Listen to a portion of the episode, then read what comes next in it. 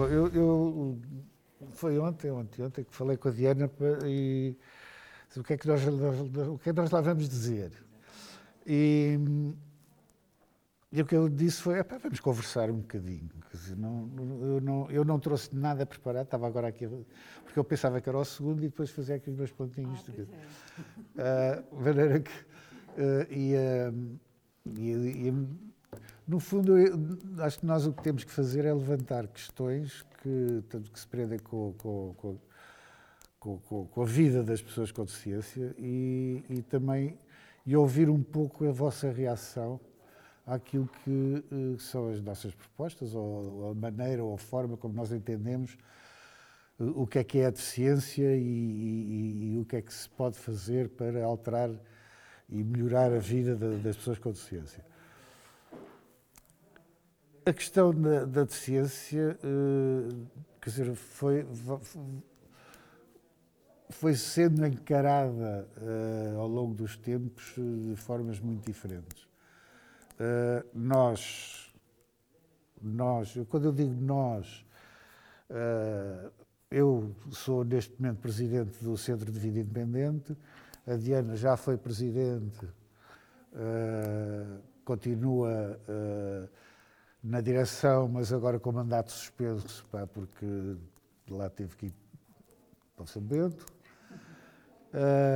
e quando eu digo nós, é um pouco o, o uh, aquilo que uma certa parte, uma parte do movimento das pessoas com deficiência pensam e não, não, não, não generalizemos a todas as pessoas com deficiência. Nós uh, defendemos aquilo que, que, que, que, se chama o modelo social. E o modelo social, uh, no fundo, o que, o, que, o que nos traz é que encara-se a questão da deficiência como uma questão de direitos humanos, pura e simplesmente uma questão de direitos humanos.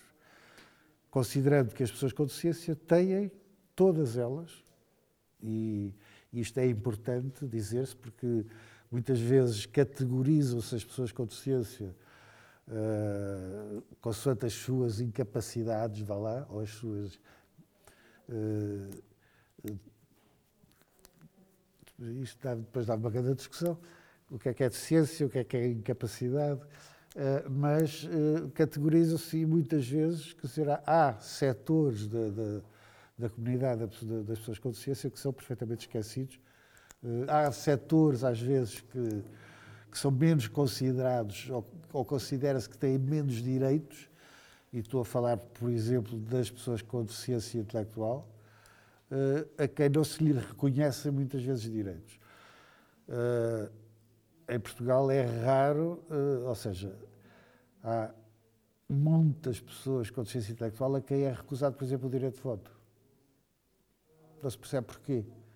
Porque é que as pessoas com deficiência têm que fazer uma espécie de exame de cidadania para poderem votar.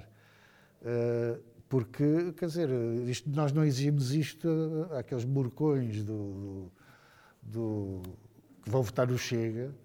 Nós não lhes exigimos um exercício de cidadania ou de conhecimento dos programas políticos ou do que quer que seja. Eles votam instintivamente votam tal como uma pessoa qualquer, mesmo com uma deficiência intelectual, poderá votar. De maneira que voltando ao, princípio, é uma questão de direitos humanos. É uma questão de considerar que todas as pessoas têm os mesmos direitos.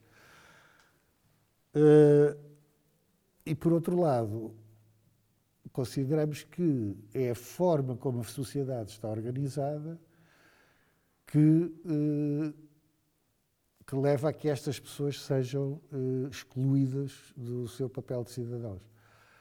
Eu sou excluído todos os dias quando não consigo entrar num restaurante, quando não consigo, uh, sei lá, fruir das cidades como as outras pessoas.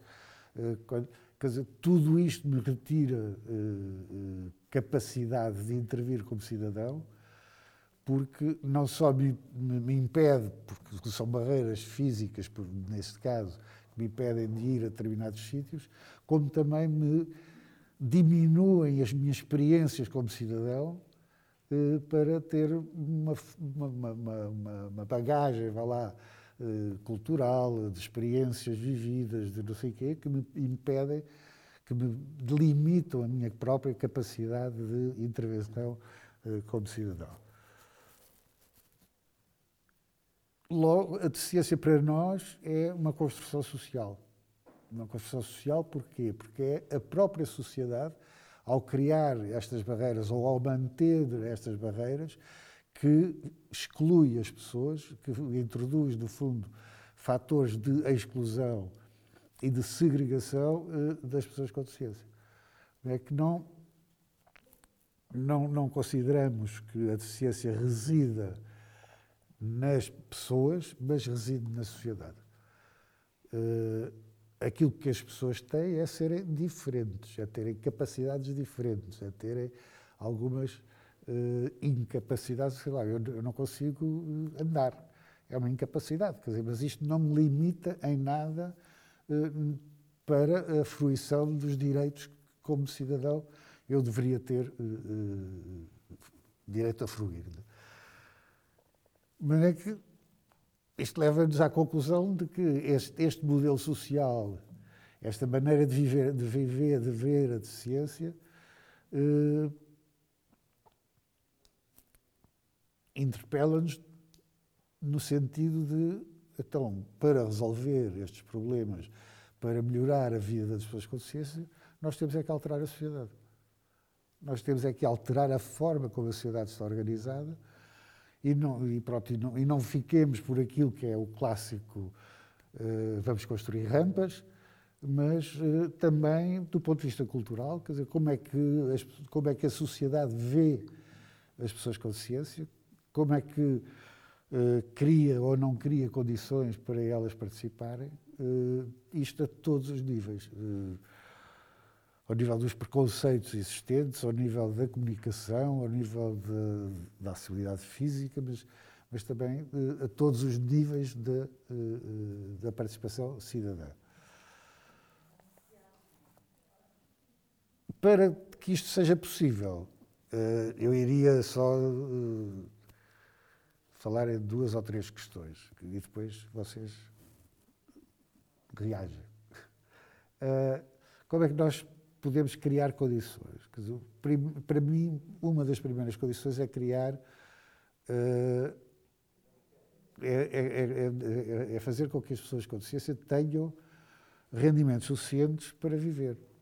Porque, quer dizer, sem haver uh, rendimentos é eh, completamente, completamente impossível viver quando, ainda por cima, nós sabemos, e está estudado, e está quantificado, que as pessoas com deficiência têm despesas acrescidas para poderem fazer a sua vida de uma forma mais independente, mais. Uh, pronto, participando, pronto, fazendo uma vida dita normal. Isto está quantificado. Há um estudo do, do Centro de Estudos de Sociais de Coimbra eh, que quantificou isto já há não sei quantos anos, já para aí há. não sei se já há 10 anos, não, eu, eu, sou péssimo para datas, uh, mas, uh, por exemplo, uma pessoa tetraplégica tem de custos anuais, tinha na altura, de custos anuais para poder, de custos no fundo, decorrentes da sua, das suas incapacidades, eh, custos anuais que eram na, à, volta de 26 mil euros.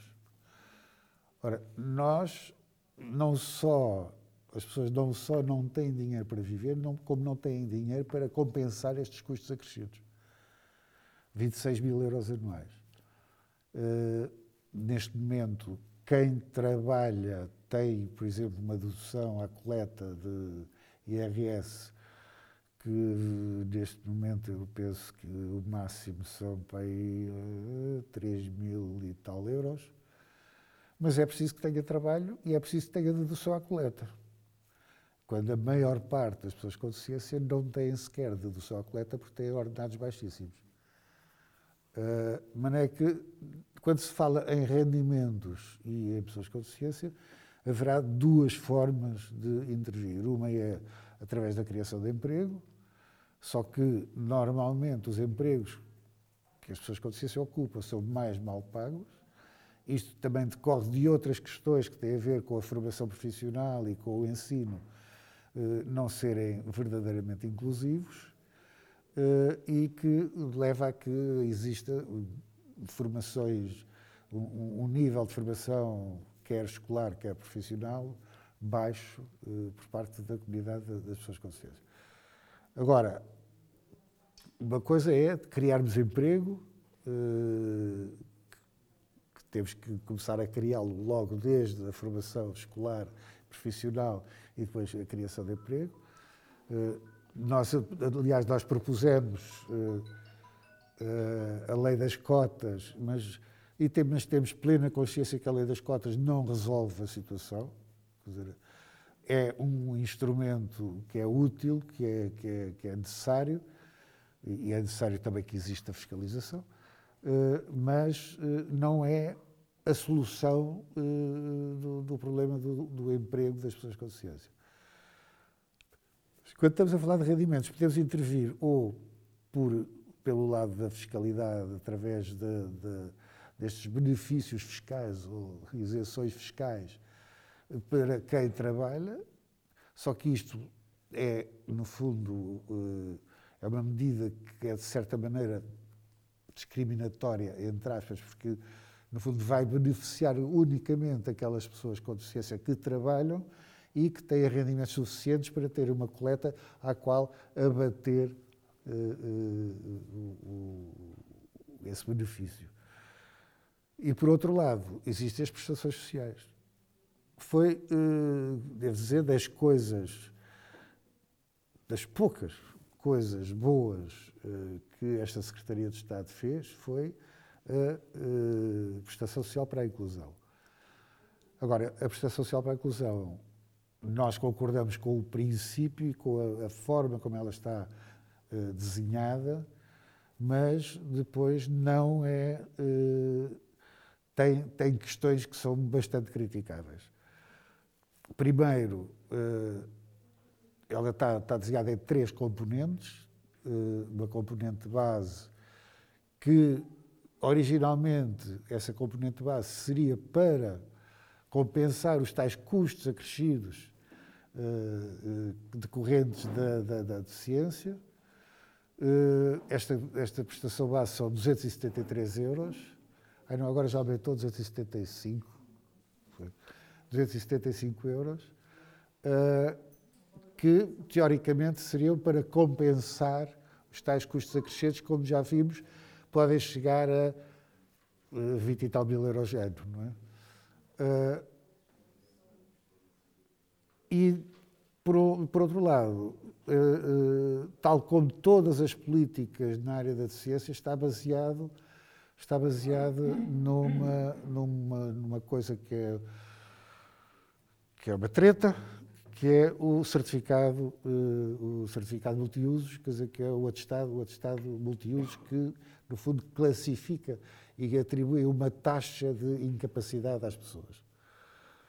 Este certificado é uma treta porque é um certificado uh, que segue aquilo que nós chamamos de modelo médico e não avalia as necessidades das pessoas, não avalia a dependência das pessoas avalia, eh, sei lá, só para vos dar um exemplo, eu tinha 60 e. Não, como é que eu tinha? Já não me lembro. Tinha 80% de incapacidade ou coisa do estilo. Eu, entretanto, tive um cancro.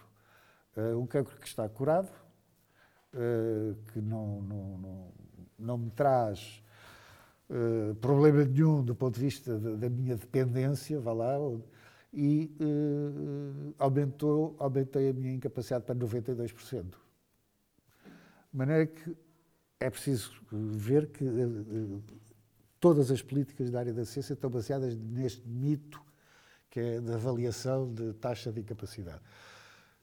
E, por exemplo, na, na, prestação social para a inclusão, o que é que acontece? Esta prestação de base só é atribuída sem condição de recursos a quem tenha mais de 80% de incapacidade. Quer dizer, as pessoas têm de 60 e depois também há outro mito que é uma pessoa só é, só tem uma, só é considerada uma pessoa com deficiência se tiver mais de 60% de incapacidade. Se tiver 59, já não é. Uh, de maneira que dos 60% até aos 80% uh, já tem uma condição de recursos. Quer dizer, se a pessoa ganhar, já não lembro quanto é que é, mas basta ganhar o ordenado mínimo, mas é, é abaixo do ordenado mínimo, tenho a impressão, uh, porque tem a ver com, com, com o indexante de, dos apoios sociais, uh, a pessoa já não ganha nada. Ou então ganha uma parte mínima de, dessa pensão. Mas depois, isto, quando nós estávamos a considerar que, no desenho da prestação, inicialmente, que era para compensar os custos da ciência. Custos esses que as pessoas que têm 60% a 80% também têm que compensar. Depois tem uma segunda fase, eu já me calo rapidamente. Uh, a segunda fase ainda tem outra coisa que para nós é mais complicada. É que não só tem uma condição de recurso, porque a segunda fase, a segunda. Uh, não é fase, a segunda. Como é que se diz? componente.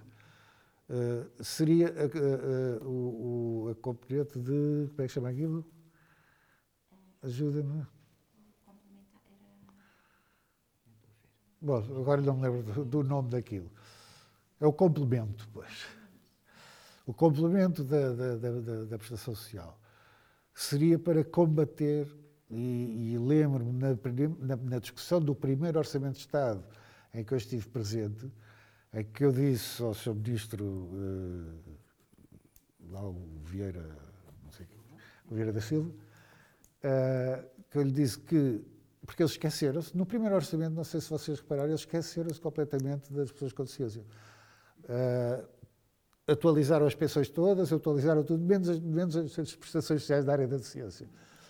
Todas ficaram igualzinhas no, no, primeiro orçamento. E eu mandei vir um bocado um pouco com isso e disse sobre isto que não podia ser e tal. E ele disse, ah, e tal, fico descansado que para o ano todas as pessoas com deficiência irão estar acima do limiar de pobreza. Ainda hoje não estão. Uh, e o que é que acontece? Este tal complemento uh,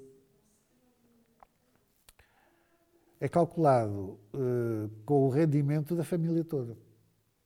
Quer dizer, em vez de, no fundo, quer dizer, é estar a, estar a perpetuar uma política de delegação nas famílias do cuidado e da, da, da sustentação, vá lá, da, da, vida da pessoa com deficiência que mora com eles. Quer dizer, não, a pessoa com deficiência não vale por si só, eh, é, é uma questão familiar. A pessoa com deficiência é um problema da família. Mas que se a família não tiver dinheiro nenhum, e, e, e é quase nenhum, porque esta, este, este, esta condição de recurso é tão baixa que é mesmo só para miseráveis, a pessoa tem direito, poderá ter direito a mais 400 euros. Agora, eu não conheço ninguém ou seja, eu conheço uma pessoa que conseguiu o complemento todo porque é uma mãe solteira com dois filhos uh, e que sem rendimento nenhum. De maneira que aí uh, conseguiu a totalidade do, do, complemento. Não é que há, há, que alterar estas questões ao nível dos rendimentos. Isto, pronto, por agora, ficava ficava para os rendimentos e tu podes falar de outras coisas. Muito obrigada, Jorge. Uh, e cumpriste. Eu agora envergonhei-me. Sério? É nem sei quanto tempo é que tinha. Uh, e, portanto, nesta altura, vamos passar também agora a palavra à Diana. Vamos lá ver se o microfone agora para... chega até aqui, não sei se... Chega, chega, não acredito. Vamos fazer chegar. Ora bem. Eu acho que, hum, pronto, antes de mais agradecer a vossa presença aqui, é sempre bom ver pessoas sem deficiência com interesse nas temáticas da deficiência, portanto, um, fico mesmo satisfeita. Um, realçar que eu também vinha preparada para ser a primeira, depois achei perigoso, mas eu até gostava de começar com, com isto e acho que ainda faz sentido. Uh, pleno século XXI, estamos a falar de direitos de pessoas com deficiência, ou seja, como se fôssemos pessoas à parte, a viver à parte e que não tivéssemos de facto direito aos mesmos direitos de qualquer outro cidadão. Portanto, logo aqui algo está muito errado, não é? Quando falamos de direitos específicos para pessoas comuns que um, não têm nada de diferente senão a sua própria diversidade, não é? Seja ela física, cognitiva e diversos somos todos. Portanto, um, acho que infelizmente ainda precisamos de falar disto, mas que não deveria fazer sentido num país de primeiro mundo estarmos a falar disto. E acho que nos devia de envergonhar a todos estarmos a falar de direitos de cidadãos concretos. Portanto, um, acho, eu gostava mesmo de começar a minha, a minha primeira intervenção assim. Um, acho também, eu vou, vou, tentar pegar aqui um pouco nas coisas que o, que o Jorge já foi dizendo, porque acho que é importante construirmos pensamento e amadurecermos ideias, porque também aqui no coletivo, e agora que estamos a falar de autárquicas, acho que é importante pensarmos o que é que podemos fazer nas nossas próprias cidades, como é que podemos transformar a vida de todas as pessoas para melhor. E, e acho que o poder local é determinante para que as pessoas possam viver com qualidade de vida e exercer a sua cidadania e todos os seus papéis sociais porque as pessoas com deficiência, tal como as outras pessoas, também são pais, também são mães, também eh, estudam, trabalham, eh, namoram, gostam de sair, gostam de se divertir, precisam de ir às farmácias, mas não só. Eh, vão aos hospitais, mas também gostam de ir a, a sítios privados, a clínicas privadas, fazer os seus tratamentos. E nós não pensamos nisto, não é? Nós pensamos nas pessoas com deficiência como lá está, seres à parte, de um planeta à parte, não é? Com direitos à parte, um, e nunca pensamos muito bem que são também as nossas pessoas, são também pessoas da nossa comunidade. Tanto é que quando se constroem programas políticos, e, e eu e o Jorge temos vindo a comentar isto até muito, porque quem está de fora nos vem alertar para isto, nós nunca somos incluídos em propostas comuns. Nós nunca somos incluídos nas propostas para todos. Normalmente o que se faz é, quando se lembram, criar propostas à parte para as pessoas com deficiência. E isso também é uma forma de estigmatização de nós próprios. Isto porquê? Porque quando se pensa só para nós, não se está a pensar novamente em normalizar espaços, em norma, normatizar, uh, eh, um, eh, em normatizar sociedades. Não é? Que o que nós queremos, no fundo, é usufruir como qualquer cidadão e não com, com medidas adequadas para nós, porque isso é, é, remete-nos sempre para o modelo médico, remete-nos sempre a incapacidades, não é? É verdade, não, estamos a, não, não estou com isto a dizer que não precisemos de políticas específicas, claro que sim, o Jorge frisou muito, mas a nível exatamente do que nos garanta um, dignidade e o que nos garanta condições para conseguirmos usufruir. Não é? Depois, todas as outras políticas, quanto mais aproximadas forem daquelas que são para os outros, melhor para nós. Por exemplo, e coisas bastante simples que eu tenho vindo a falar, quando nós falamos em habitação, em, uh, habitação social, porque não pensar também em habitação social que seja acessível para todas as pessoas? Comprar casa é um pesadelo, alugar casa é um pesadelo maior ainda. Eh, quando o Jorge fala, não sei se vocês têm noção, eh, até podem, podem participar também, os custos acrescidos que o Jorge fala, eu não sei se vocês têm noção de onde é que eles vêm. Mas não é só em tratamentos médicos, garanto-vos. Estamos a falar, por exemplo, peço desculpa que a máscara já me está aqui a não, está bom. Mas podes tirar para falar. Por exemplo, uh, alugar ou comprar uma casa para uma pessoa que precisa de grandes medidas, vocês sabem, não é? Uh, se vamos para Lisboa, nem vou falar disso, porque realmente não, qualquer buraco é um balúrdio, não é? Portanto, já nem vamos falar por aí. Mas mesmo margem sul, todas as casas com dimensões necessárias para uma pessoa, por exemplo, em cadeira de rodas entrar, são casas bastante mais caras. São casas que têm que ter provavelmente um elevador, são casas que têm áreas generosas, são casas que têm depois condomínios também mais altos. Portanto, uh, mesmo não estando a falar do limiar da pobreza, por exemplo, eu para vir até aqui, como não há transportes adaptados, tive que vir de táxi. Isso é um custo bastante acrescido é um custo qualquer um de vocês que está aqui. Em última hipótese, apanharia um Uber, que novamente não é acessível a pessoas com deficiência motora. E as férias?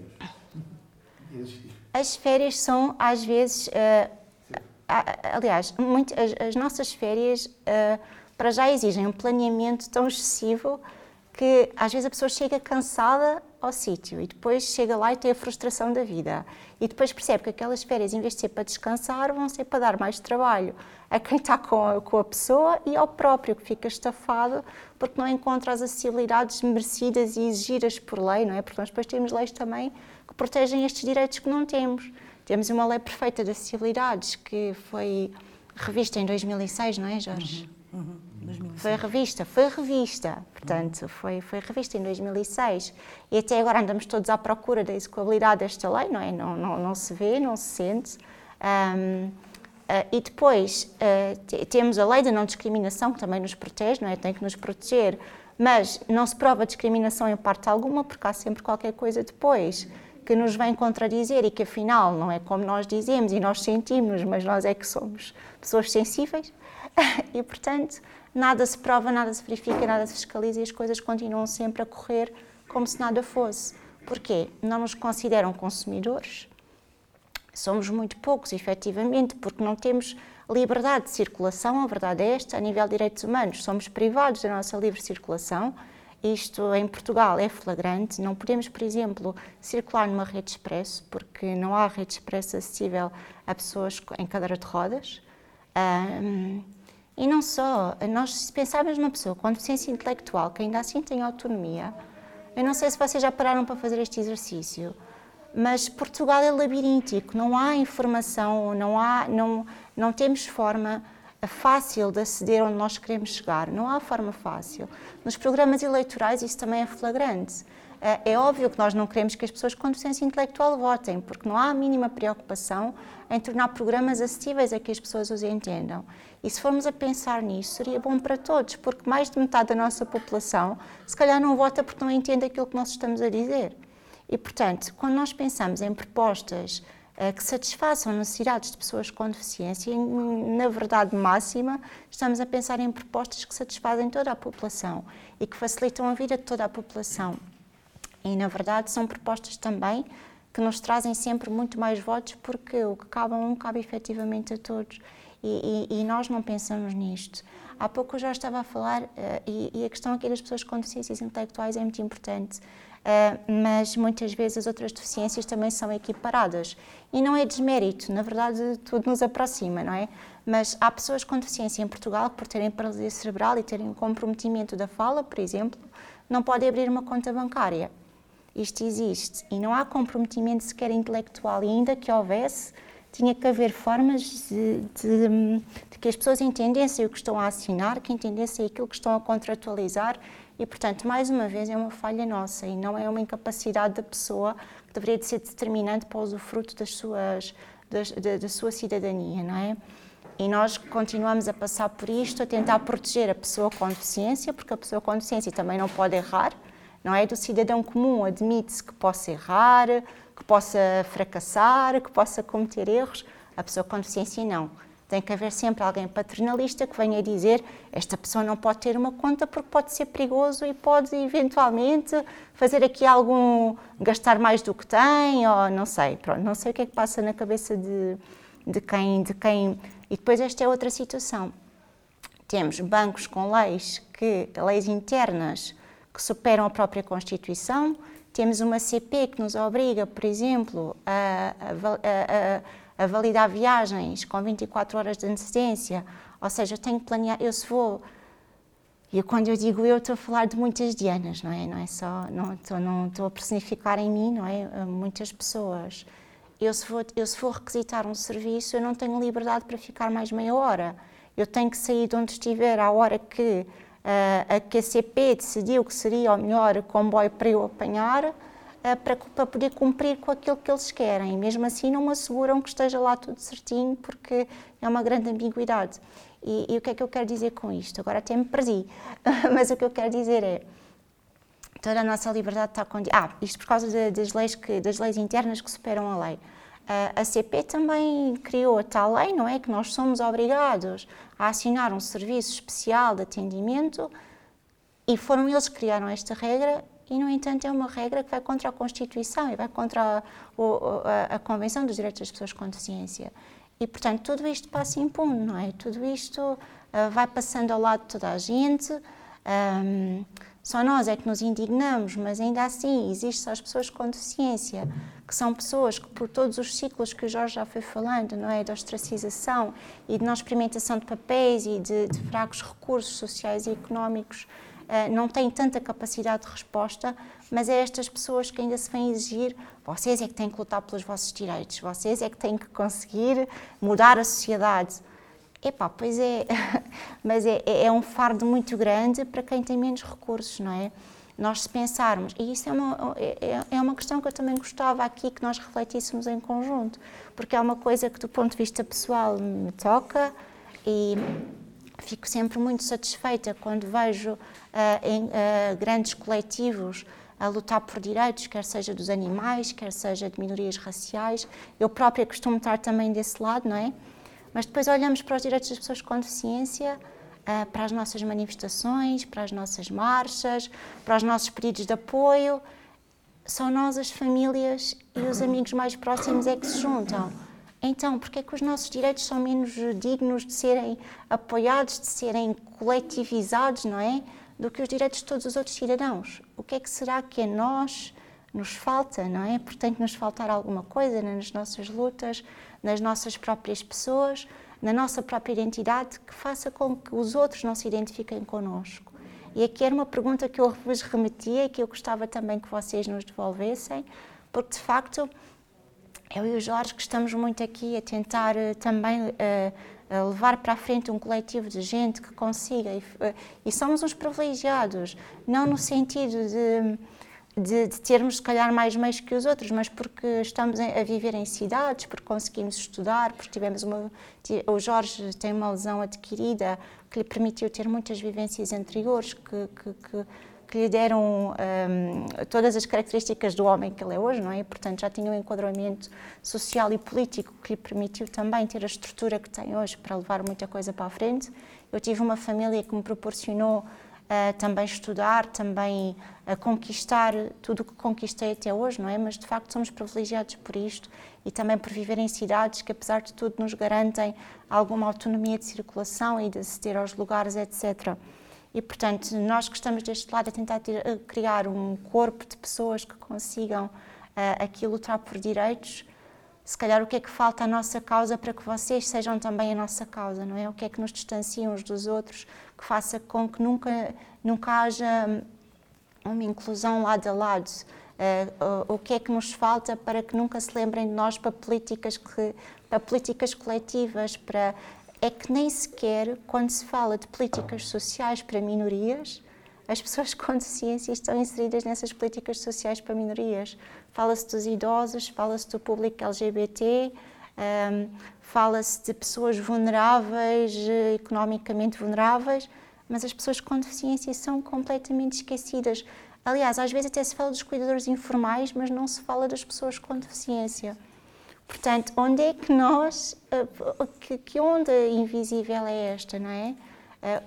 O que é que tanto nos distancia de vocês? Era esta a pergunta que eu deixava ao público e se calhar fico por aqui para depois termos um bocadinho de tempo para, já que explicacei um bocadinho, gostava depois também de conseguirmos fechar aqui com algumas respostas ou mais pistas ainda de discussão para o futuro. Pode subscrever este Mais Esquerda no iTunes, no Spotify ou na sua aplicação de podcast. O mesmo acontece com os outros podcasts do Esquerda.net, como Alta Voz, com leituras longas de artigos, Os Cantos da Casa, com o melhor da música portuguesa, o Convocar a História, um podcast de Fernando Rosas com convidados diferentes todas as semanas, ou ainda o 4 e 20, o podcast quinzenal da atualidade canábica.